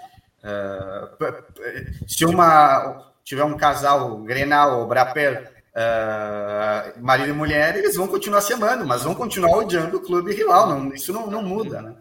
Mas com qual. Com... Ah, desculpa, Vitor, pode. Não, só, só pegando o gancho ainda desse assunto, uh, num jogo entre Brasil e Chile, Brasil e Inglaterra, de que lado fica a torcida argentina? Hoje em dia é bem dividida. Antigamente era mais uh, uh, pró-Brasil, uhum. em geral. Porque a geração antiga odiava muito mais a Inglaterra, meu, né, a geração do meu pai, digamos assim, do que o, o Brasil. Hoje em dia, até outro dia, alguém fez uma enquete na, no Twitter a quem você preferia ganhar uma final de Copa do Mundo, do Brasil ou da Inglaterra? E estava ganhando do Brasil, ou seja, essa geração prefere ganhar do Brasil do que ganhar da Inglaterra, porque já não tem o peso da rivalidade da Inglaterra, já não viu aquilo que, que foi lá atrás, ou, ou Malvinas, porque eu, por exemplo, não vi Malvinas Guerra, mas cresci escutando, porque uhum. o meu pai viveu, então eu cresci escutando. Essa geração já mal cresce escutando, então isso já também tem uma, uma transformação muito grande a partir de, de, de por período histórico, né? É, eu ia te perguntar isso. Com quem tu sente maior rivalidade uh, aqui na América do Sul? Uruguai? O, o, o Uruguai é uma rivalidade romântica, eu diria. Porque é, é, óbvio que tem aquela verdade, é um partido duro, uhum. mas é, você não odeia o Uruguai. Claro. O Uruguai é um país de 3 milhões de pessoas que representa o que representa para o futebol. O Uruguai você admira e deseja ganhar. E joga duro porque eles também jogam duro. E eu acho que é um, uma forma de você demonstrar respeito e orgulho pelo, pelo Uruguai é rivalizando mesmo, é oferecendo rivalidade a eles e não menosprezando. Uhum. Uh, mas o Brasil é a potência e a seleção brasileira, quando a gente fala de seleção, é a maior potência. Então, ganhar ao Brasil é ganhar uh, na maior potência. Como em clubes, eu sempre vivi o contrário. Todos desejavam ganhar do Boca porque o Boca era a potência a, a ser vencida no continente. Uhum. Então, é uma rivalidade que se cria a partir daí. É a rivalidade uh, atual, assim, que, que desperta. Eu não vou dizer ódio, porque ódio é uma palavra muito forte, mas uh, mexe um pouco com com o espírito esportivo de todo mundo. E como é que é essa relação da, do torcedor argentino com a seleção? Porque aqui deve acompanhar de perto que existe um distanciamento, né? Por N questões, né? O, a conotação política que ganhou a camiseta da seleção brasileira, o fato de muitos jogadores saírem muito cedo daqui, a ponto de a gente nem conseguir ver eles uh, jogando pelos clubes, o fato da seleção jogar pouco uh, no território brasileiro. Como é que é essa relação do argentino com a sua seleção? é que a relação do argentino, claro que também tem argentino que diz que não liga para a seleção, que tem, tem a mesma, em muito menor número do que aqui, uhum. aqui é muitos, são muitos. Uh, mas acho que essa relação do, do, argentino não é a relação do argentino com a seleção, é a relação do argentino com as coisas. Uh, uhum. O argentino sempre lutou mais que o brasileiro por direitos, o, brasileiro, o argentino sempre tentou defender mais as suas pautas que o brasileiro. É, é que é muito difícil. Uh, eu, você, vamos ser bem sinceros, você morar num país bonito, de sol, de praia, de comida boa, de mulheres bonitas, aquela coisa toda que se vende do Brasil, né? Eu tô sendo um cara bem de, de estereótipos aqui, hum. e que joga bem futebol, e que ganha, e que é alegria, e aí vem o carnaval, e chegar para essa pessoa e falar, cara, agora você tem que lutar e se entregar por algo que não tá indo muito bem. Ele larga. Então, eh, eh, espera o Brasil chegar numa final de Copa do Mundo. Volta tudo todo mundo, a maioria vai vai vai torcer. Uhum. Uh, em 2014 eu viajei para ver os jogos da, da Argentina no Mundial com um grupo de amigos, que foi mais ou menos no período que eu uh, me mudei para Porto Alegre. E porque eu conheci a minha esposa e ela é daqui. E você eh, tinha, claro, uma, uma rivalidade. Eu, eu até disse que muitos argentinos aprenderam a odiar o brasileiro nessa viagem, porque teve muita briga, eu vi coisas em estádios de xenofobia fortíssimos, fortíssimos mesmo. Uh, teve uma briga em Minas, no Mineirão, no, quando teve o jogo Argentina e Irã, uhum. que eu não pensei que ia haver algo parecido no Mundial, apesar que a gente encontra quando jogam os, né, tem os hooligans ingleses, os russos, aquilo quando eles também se matam lá. E, mas dava para ver o, o brasileiro, apesar de não confiar um, um pouco na seleção, ter aquelas aquelas brigas todas, mas o brasileiro foi bancando a seleção e se o Brasil passasse e jogasse a final com a Argentina, não ia ter brasileiro, ou ir muito poucos, não dando bola para aquele jogo. Uhum. Só que o, brasileiro gosta de ganhar e, e, e sempre ganhou, por assim dizer. É, então, é, eu vou dar um exemplo. Desvalorizam muito no Brasil os campeonatos uh, regionais, né, estaduais muita gente desvaloriza esse, esse torneio. Mas se vocês pegarem, quem é que desvaloriza? Quem ganha? São os que vêm ganhando, os clubes grandes desvalorizam. Uh, espera o. Se isso tivesse a oportunidade de mudar, se não geraria outro tipo de valor. É a mesma forma como uh, eu tenho amigos de fora, eu tenho um amigo que é sócio do, do Barcelona, catalão, criado lá, família toda sócia, e a, a Liga Espanhola deixou de para Madrid e Barcelona de, de ser comemorada. Eles passaram a não comemorar, porque era muito óbvio que um dos dois ia ganhar, e se não ganhamos esse ano, ganhamos outro. Então, o hábito de ganhar vai tirando hum. aquele. Quando o que desperta a paixão é a luta. E isso reflete na geração atual, principalmente, porque o, o torcedor do Boca Jovem acha que só vale ganhar Libertadores, porque cresceu com o Boca que ganhou aquilo tudo que ganhou, É, eu, adolescente, vi o Boca ganhar quatro Libertadores, duas vezes campeão do mundo, fora as outras Libertadores que perdeu, chegou em final e, e perdeu. E como se ser campeão argentino não valesse nada. Só que eu, quando, quando criança, vi um Boca ganhar um campeonato argentino depois de 10 anos sem ganhar um campeonato argentino. Então, para mim, aquilo tem muito valor. Assim como o brasileiro dá valor ao campeonato brasileiro. Então, uh, recentemente, porque Boca e River rivalizaram, o Boca tirou um torneio do River na última rodada, ou no ano retrasado, e o ano passado o River ganha o torneio, passando e ganhando com 12 pontos, se deu um pouco mais de valor nesses últimos dois torneios, mas sempre em qualquer lugar quando a gente ganha muito, aquilo se torna banal e, e, e tira valor. E, e, acho que aconteceu isso um pouco com a seleção brasileira, apesar de, sim, todo o histórico uh, político e como qualquer lugar o fascismo toma símbolos nacionais para si, uhum. isso também aconteceu no Brasil. Isso envergonha a parte da população que deveria brigar pelo, pelo símbolo nacional e não odiar o símbolo nacional. É. Vamos passar lá para o Pelezinho, lá para o Pelezinho fechar. Pô, Vamos fechar lá. então. Vamos lá. Ah, não, depois, depois eu tenho outra pergunta para ele que não pode deixar de passar. Viu? Vai lá, Pelezinho. Beleza. Uh, na verdade, a gente poderia ficar, né, aqui mais duas horas, né, falando, sem dúvida nenhuma, um dos maiores clubes do mundo, né, uh, e também um, uma seleção, né. Uh, eu, pá, eu, enquanto você falava aí, Flaco, eu vinha vinha pensando em um monte de coisa aqui, né? Mas então, assim, ó, perguntas assim, bem, bem ligeirinha até, até devido do tempo, né? Assim, só para, né? Assim, na verdade, perguntas não, um bate-papo, né? Último título de Libertadores do Boca 2017, correto, né?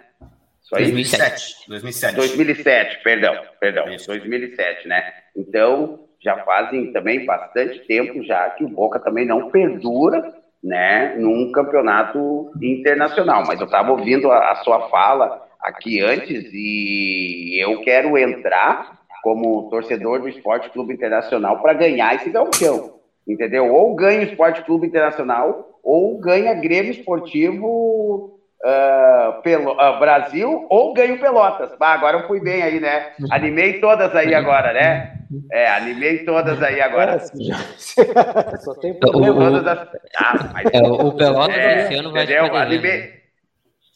É, tá, beleza, então. Uh, mas agora, agora a minha pergunta mesmo. A era, não sei se foi tocado nesse assunto, porque eu tive que dar uma saidinha aqui, mas eu acho que não. A era Messi, para ti, Flaco, é a última Copa do Messi agora, esse ano, e aí ele não ganhando, termina a era Messi na seleção argentina, sem ganhar um Mundial? Acho muito complicado o Messi jogar um Mundial depois desse, porque ele jogaria com 39 anos, apesar de já, Já fala um pouquinho hoje... da Copa América aí, o Flávio. Já fala um pouquinho da Copa América. Tá, tá.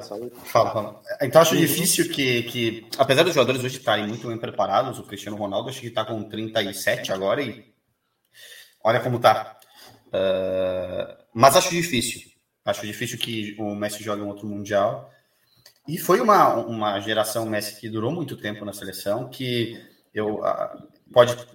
Eu, eu acho que ela é uma geração que termina sendo vitoriosa, o Messi, porque ele no fim, ele tirou a Argentina de um, um jejum de títulos. Independente de qualquer coisa, ele tira a Argentina de um jejum de títulos. E foi uma geração que teve a beira de ganhar tudo, porque jogou quatro finais de Copa América, jogou final de, de Copa do Mundo, e às vezes é isso, a bola às vezes entra, às vezes ela não entra. Então, o Messi poderia hoje estar num. Se tivesse ganho o Mundial do Brasil, ninguém sabe o que, como a gente falaria do Messi hoje, porque falaria de forma diferente, não tenha dúvida. A Argentina vai ganhar a Copa do Mundo? É muito difícil a Copa do Mundo. Pode ganhar, pode. E pode cair nas oitavas. Uh, uhum. Copa do Mundo é muito difícil. E é muito difícil prever. Uh, mas o que eu vejo, sim, é que preparou-se uma substituição natural, porque você tem joga alguns jogadores que estão hoje que podem jogar depois ainda, ainda no Mundial. Então a Argentina está conseguindo aos poucos. Uh, fazer com que esses outros também sejam protagonistas. E o Messi não precisa ser uh, protagonista o tempo todo, 90 minutos. E aí, já puxando o que o Roger disse, foi, se a gente olha a final da Copa América, uh, o Depol, que, foi o melhor jogador para mim da Argentina na Copa América na final. Bola, o Di Maria faz um golaço. O Messi não participa de um gol que tira a Argentina da fila no Maracanã contra o Brasil. E as pessoas têm a mania de desvalorizar qualquer torneio, principalmente quando não ganha. Tentou-se né, desvalorizar a Copa América. Ganhou-se um título. Qual, qual seleção no mundo ganha um título do Brasil no Maracanã? São poucas. E a gente sabe não vou fazer comparação com o Maracanã C50, não tem nada a ver com isso. Mas a gente está falando de um, de um fato relevante, assim como se o Brasil ganhasse da Argentina uma final no Monumental de Nunes. Ou uh, ganhar da Inglaterra em Wembley, não interessa. Então, o Messi conseguiu ser protagonista sem precisar ser sobrecarregado. Então, a Argentina na Copa do Mundo passa por isso. E se o Messi continuar depois, que é a pergunta, vai passar por isso muito mais. Ou seja, o Messi poder ser protagonista sem, sem que ter que, que de fato carregar um, um, time, uma seleção nas costas. E eu acho que ele também já tirou um pouco desse peso com, com o título da Copa América. Minha pergunta, então, para minha pergunta para encerrar, tu, tu, comentou que tu já veio a Pelotas, né, Flaco? Assistiu um jogo, assistiu algum jogo aqui? Uh, eu por onde vou, viajo, sempre que tenho oportunidade, eu preciso, é quase uma necessidade de conhecer os estádios. Eu sou apaixonado por estádios, por arquitetura de estádios. Então é, é engraçado porque eu faço, vou viajar, por exemplo, com a minha esposa. Uh, eu vou dar um exemplo muito bom. Uh, a gente esteve em Firenze, na Itália, e ela queria entrar no museu para conhecer o Davi verdadeiro, porque tem uma réplica lá de fora, a réplica não servia. Ela tinha que conhecer o museu. E eu, tudo que eu queria era conhecer o estádio da Fiorentina, porque é a minha memória, o Batistuta jogando na Fiorentina, então, eu para onde eu vou, eu preciso conhecer os estádios. E eu tive a oportunidade de uma vez a Pelotas com, com família, com a minha sogra. E ah, eles é, tem uma é uma feira de doce que, que tem em Pelotas, não é? Então, ah, eles queriam... a Feira Doce. É, isso, Feira Doce. E eles queriam, e, e, eu, como tenho uma descendente portuguesa, eu sou neto de um argentino e uma portuguesa, né? Uhum. Então, é, os doces portugueses, para mim, sempre foi uma, uma coisa diária, digamos assim, também. Uh, pô, vamos, quero conhecer a cultura. Eu não estava muito tempo vivendo no Rio Grande do Sul. E eu falei, bom, vou conhecer os estádios. Então elas me largaram, fui conhecer uh, o estádio do Brasil de Pelotas primeiro. E eu tinha um contato de internet já há muito tempo, antes de eu morar aqui no Rio Grande do Sul, com dois irmãos gêmeos que são torcedores do Brasil de Pelotas. Eles têm um estúdio de design, de arquitetura em Pelotas. E primeiro eu fui no estádio, na época eles estavam reformando, então estava tudo bem quebrado. E como tá tudo quebrado, dava para enxergar tudo, né? Aberto assim. Eu lembro de tirar algumas fotos. É, Acho que teu, teu microfone, Flávio, deu problema. Alô, eu tô ouvindo bem. Eu tô ouvindo tá bem. bem. Tô estando bem. Tá, tá. E... e eu fui no estádio do, do, Brasil de Pelotas, conheci, depois fui num bar assistir o jogo da Argentina com eles numa Copa América, porque tava no, no inverno, assim. E no outro dia eu queria também conhecer o estádio do, do Pelotas. E aí eu não sei se é verdade, mas dizem que é uma das melhores churrascarias que tem no, no Rio Grande do Sul. E aí eu almocei na churrascaria do, do estádio do Pelotas. E depois, claro, sempre gosto do, do, do, fator histórico. Aí descobri que era o estádio mais antigo do Brasil, se eu não estou enganado. Então, eh, eu sempre gosto muito. E tem uma coisa que está na minha lista, infelizmente, a, a vida me impediu de, de ir. Uma vez estava marcada a viagem e por algum motivo eu não consegui. Uma amiga minha foi, inclusive, que era assistir o Brapel, o clássico, e assistiu o clássico lá em Caxias também. Uh, eu também fui, quando eu tive para ir no, a trabalho em Caxias, eu peguei Uber, fui para os dois estádios fazer um tour, tirar fotos, tá tendo Instagram. Então, assim, peguei, o, dei umas duas horas assim da hora de almoço, eu fui conhecer os estádios, então fiz isso nas duas cidades. Uh, mas não conheci um pouco de Pelotas, assim, fiquei hospedado no centro, andei um pouco, características muito portuguesas e muito familiares para mim. Então, mas foi isso, eu passei um, um dia e meio praticamente em, em Pelotas. E criou algum, alguma simpatia por um dos clubes? É, é muito difícil falar em simpatia, porque eu vi muito pouco. O Pelotas, acho que só, desde que eu tô aqui, acho que só ano passado ele jogou a série, a primeira divisão do, do Campeonato Gaúcho, se eu não estiver enganado. Esse então não jogou foi rebaixado.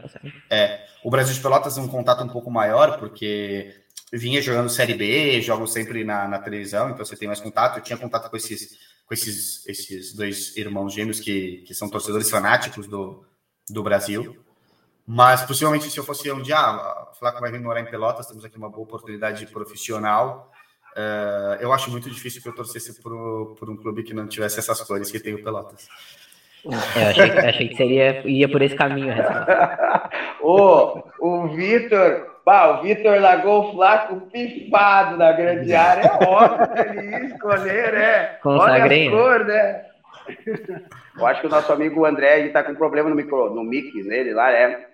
Isso tá é e quando vieres. Tá temporal aqui. E quando, tá, e quando, é, e quando vieres a Cruz Alta, provavelmente vai torcer para o Nacional, né? Porque o Nacional aqui de Cruz Alta aqui também é amarelo e azul, igual as, as cores do saudoso e do grandioso Boca Juniors. Aqui, aqui a galera é River Plate, Flaco. É, que é, é a galera que é River aqui, é. Eu não. Assado deles. Ah, não, não, a galera que eu tô falando aqui de casa. Ah, tá. Mas, é, a, eu sou o São Martinho é, mas, Tucumã. É, mas a mi, a, mi, a mi casa aqui está à disposição quando vieres a Cruz Alta, terra do Érico Veríssimo. Muito obrigado. O André comentou que é São Martinho Tucumã. Eu tenho até hoje guardado uma camiseta do São Martinho do Tucumã de criança, quando eu tinha pequenininha. Eu tinha acho que uns 8, 9 anos por aí. Me deram uma camiseta oficial e eu tenho guardado até hoje. Seu, seu Roger Pérez, meu comandante, presidente.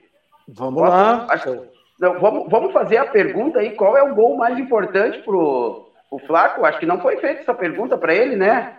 Vamos, cite lá. Nós aí, cite para nós aí, então, o gol, ou aquele que mais te emocionou, ou aquele mais importante para você. De repente, pode ser que não seja o mais importante para o clube, né? Mas um gol aí bem importante, ou que de repente você viu no estádio, Pode relatar para nós aí um gol que você se jogou, foi na frente aí, xingou o vizinho que era do River Plate e assim vai.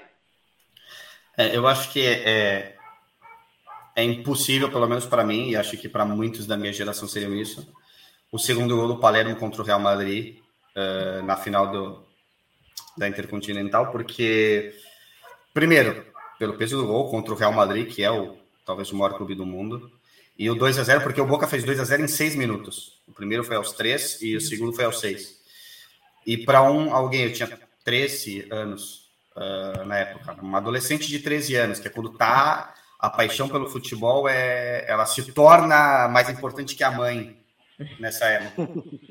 E eu, eu lembro que eu e o meu primo a gente passou toda a madrugada acordado, porque o jogo era bem de manhã na época, hoje em dia é meio diferente, né? É, era bem de manhãzinha na época, a gente passou no canal, tinha a PSN, não lembro se algum de vocês ouviu falar ou se, uhum. se lembra da PSN, e a PSN fazendo especiais e transmitindo, mostrando os jogos da Libertadores a madrugada toda, e eu e o meu primo, que era um pouco mais velho que eu, dois adolescentes, aquilo, e aí às seis da manhã, em seis minutos, eu vejo meu time fazer 2 a 0 do Real Madrid. O primeiro gol é, ah, saiu um gol. O segundo gol foi assim, eu, com seis minutos eu vou ser campeão do mundo. Então foi a primeira experiência de um adolescente onde naquele momento o meu time é o melhor do mundo. Não tem no mundo ninguém que seja maior ou melhor do que o meu time. Então, esse segundo gol é o segundo que, apesar de eu ter visto gols e golaços que me marcaram no estádio, uh, esse é o, é o sonho do adolescente, é o sonho que. São gols que mudam a forma como a gente se relaciona depois com, com o futebol, com o próprio clube, desperta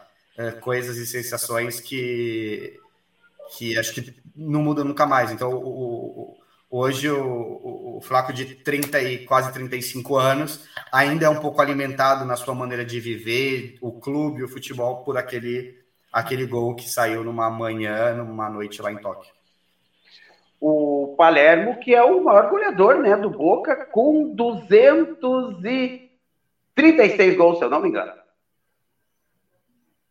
Olha, eu acho que é isso mesmo. Eu não sou bom de é, mas eu acho que é isso mesmo. Eu Pode ser. Mas... Foi, a única, foi a única coisa que eu pesquisei para vir falar contigo, até porque este que vos fala é camisa 9 clássico, é estilo Palermo.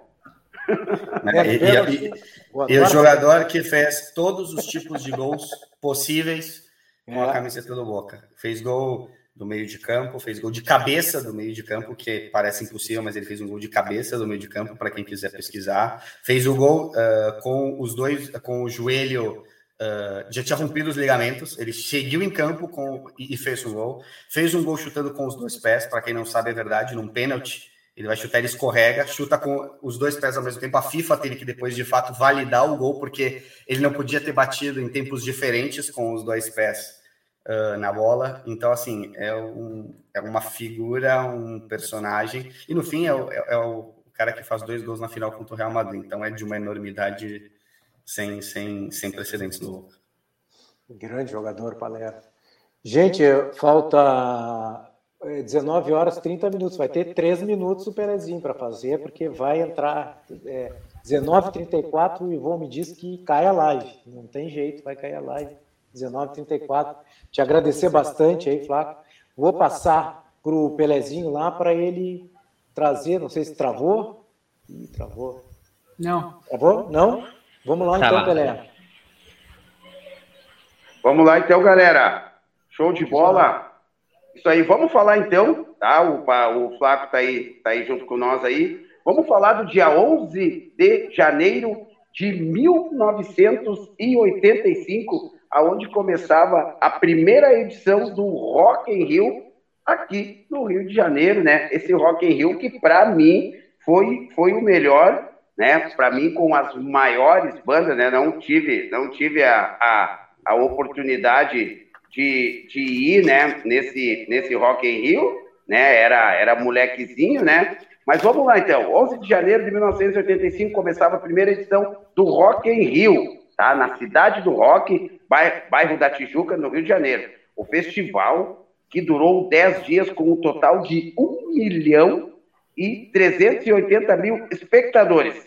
Ah, segundo o Medina lá, que foi o cara que fez, fez tudo aí, foram gastos 11 milhões de dólares naquela época, hein? Vamos lá então.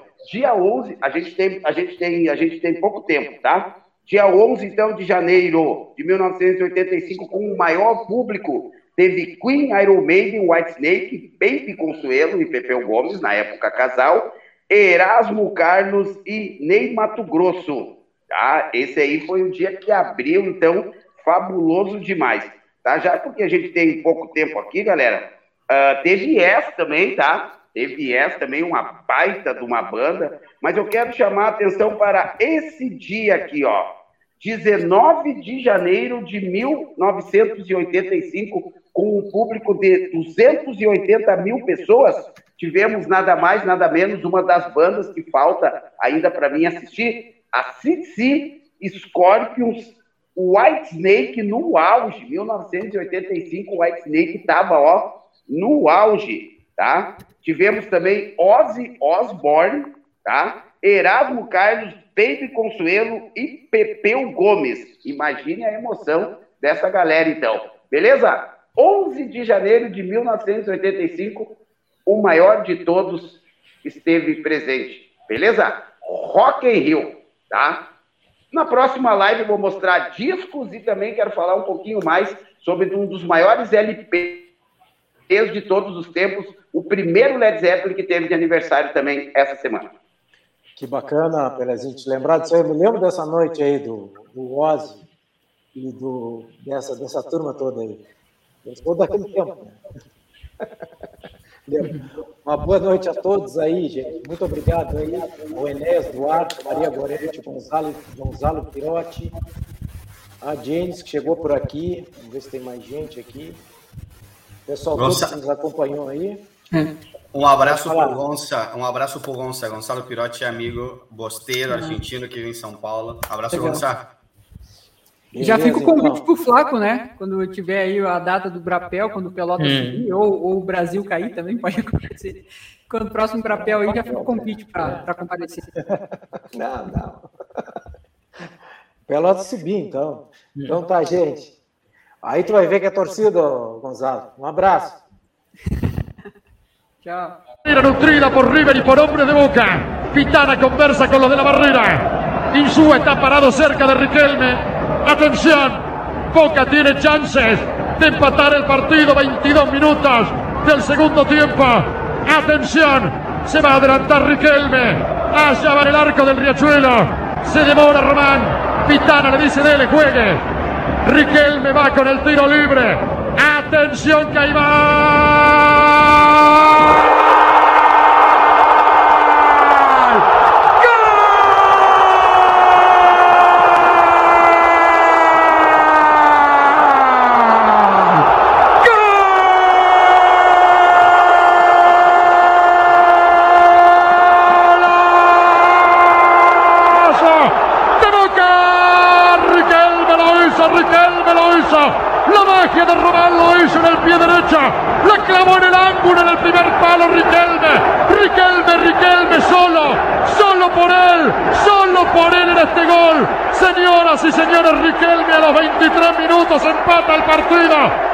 En el ángulo.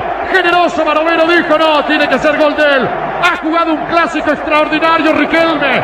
Pudo haber parado durante todo el campeonato. No se destacó nunca Román. Se guardó para el clásico. Tal vez sea así. Señores, ha jugado un partido muy bueno Riquelme.